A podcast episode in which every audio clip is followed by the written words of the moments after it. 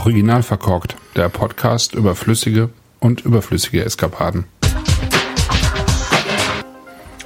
Herzlich willkommen zum Wein am Sonntag, den 16. Juli 2023.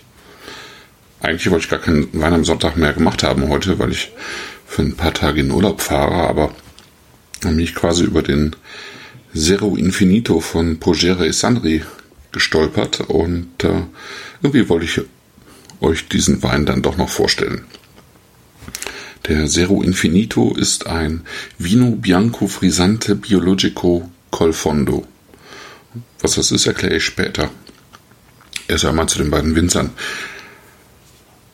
Die Geschichte geht kurz gesagt so, dass Fiorentino Sandri 1975 zwei Hektar Weinberge geerbt hat, unweit von Faedo im Cambratal im Trentino und ähm, das liegt so 13 Kilometer nordöstlich von Triento, also eben im Trentino. Als äh, Fiorentino die Weinberge geerbt hat, hat sein Freund Mario Puger gerade sein Weinbaustudium in St. Eppern abgeschlossen in Südtirol. Ist ja nicht weit entfernt. Und äh, die beiden haben beschlossen, zusammen ein Weingut zu gründen.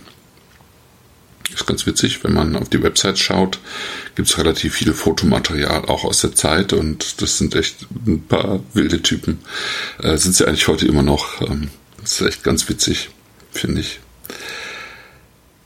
Ihr erster Wein war in Müller-Thurgau, damals auch im äh, Trentin weit verbreitet, in Südtirol eh auch weiter verbreitet. Sie haben ihn Palai genannt und damit sind sie recht schnell erfolgreich geworden und im Laufe der Zeit haben sie aus diesen zwei Hektar 35 Hektar entwickelt an verschiedenen Stellen, immer noch im Kämmerertal, aber auch in anderen Ecken. Zum Durchschnitt liegen die Weinberge auf 450 Meter Höhe. Ähm, es geht aber auch bis 900 Meter hoch. Und ähm, da gibt es eben verschiedene Bodenformationen, Kalk, aber eben auch viele vulkanische Endgesteine, zum Beispiel Porphyr und verwitternder Porphyr, was im, beim Zero Infinito der Fall ist. Und die Weinberge sind mal mehr, mal weniger eben vom Alpenklima beeinflusst oder eben auch vom Bereich des Gardasees letztlich. Also eher mediterran, aber eben mit diesen Südwinden des Gardasees. Die beiden haben recht viel Forschung betrieben und ähm, sich mit Innovationeneinnahmen gemacht. Eine davon war schon früh der Einsatz von pilzwiderstandsfähigen Rebsorten, unter anderem eben Solaris.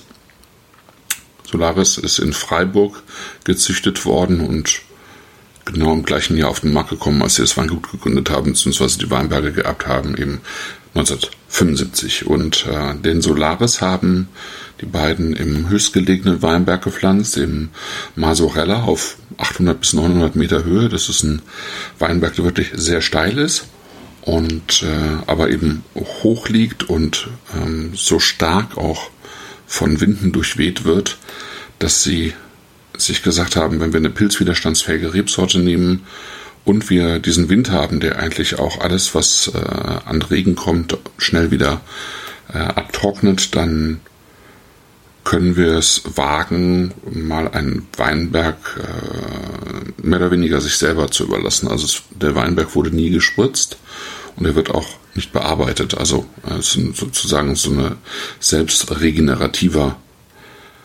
Weinberg. Und ähm, aus diesem Weinberg stammt eben der Zero Infinito. Nachdem die Trauben gelesen wurden, reif gelesen wurden, kamen sie ins Weingut. Dort hat eine spontane Gärung angefangen und während des Gärprozesses wurde der Wein auf die Flasche gebracht, wo er zu Ende gären konnte. Die Flasche wurde nicht mehr geöffnet. Das heißt, diesem, dieser Wein hat ein relativ starkes Hefelager. Das Hefelager kann man unten in der Flasche belassen oder man kann es auch äh, aufschütteln, beziehungsweise weil es ein Schaumwein ist, sollte man nicht zu viel schütteln, einfach die Flasche einmal drehen und äh, sehen, wie dieses Hefelager dann eben in den Wein einzieht, wenn man eben die Hefe mag, den Zustand, dass die Hefe in der Flasche bleibt, die nennt man Colfondo und die hat in Italien eben auch eine lange Tradition, auch im Prosecco-Gebiet eine lange Tradition.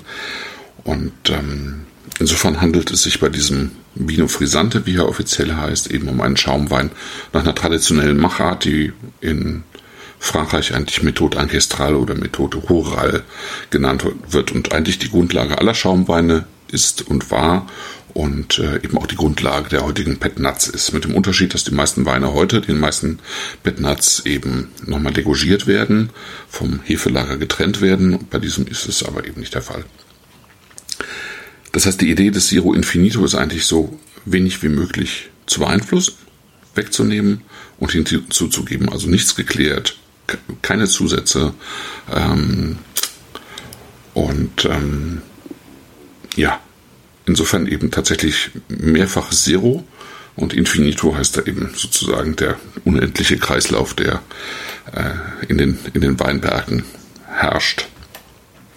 Gesetzt wurde das Etikett übrigens oder alle Etiketten des Weinguts äh, nach Arbeiten von Albrecht Dürer, also die beiden haben mithilfe von befreundeten Grafikern, in diesem Falle Rolando Trenti, eben die ähm, Elemente aus Albrecht Dürers Werk genommen und sie eben für ihre Etiketten verwendet.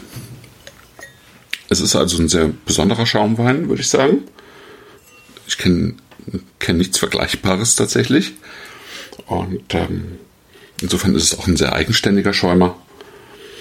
Und ähm, es ist ein total schöner Sommerwein, finde ich, ähm, der nach Holunderblüten duftet, der nach Zitronen duftet und Zitronenabrieb duftet ähm, der nach weißen Blüten duftet, der aber auch so einen ganz leichten Hauch von reifem Rhabarber drin hat und so ein bisschen Hefezopf eben auch. Also ich habe den äh, die Hefe jetzt nicht aufgeschüttelt in diesem Fall, mache ich aber auch ganz gerne mal. Aber die Hefe hat man trotzdem eben im äh, Wein, der für sich genommen auch, wenn man die Hefe eben nicht aufrührt, äh, tatsächlich äh, trüb bleibt in der Flasche. Man hat ja so ein bisschen, bisschen Kernobst, ein bisschen äh, Steinobst mit drin.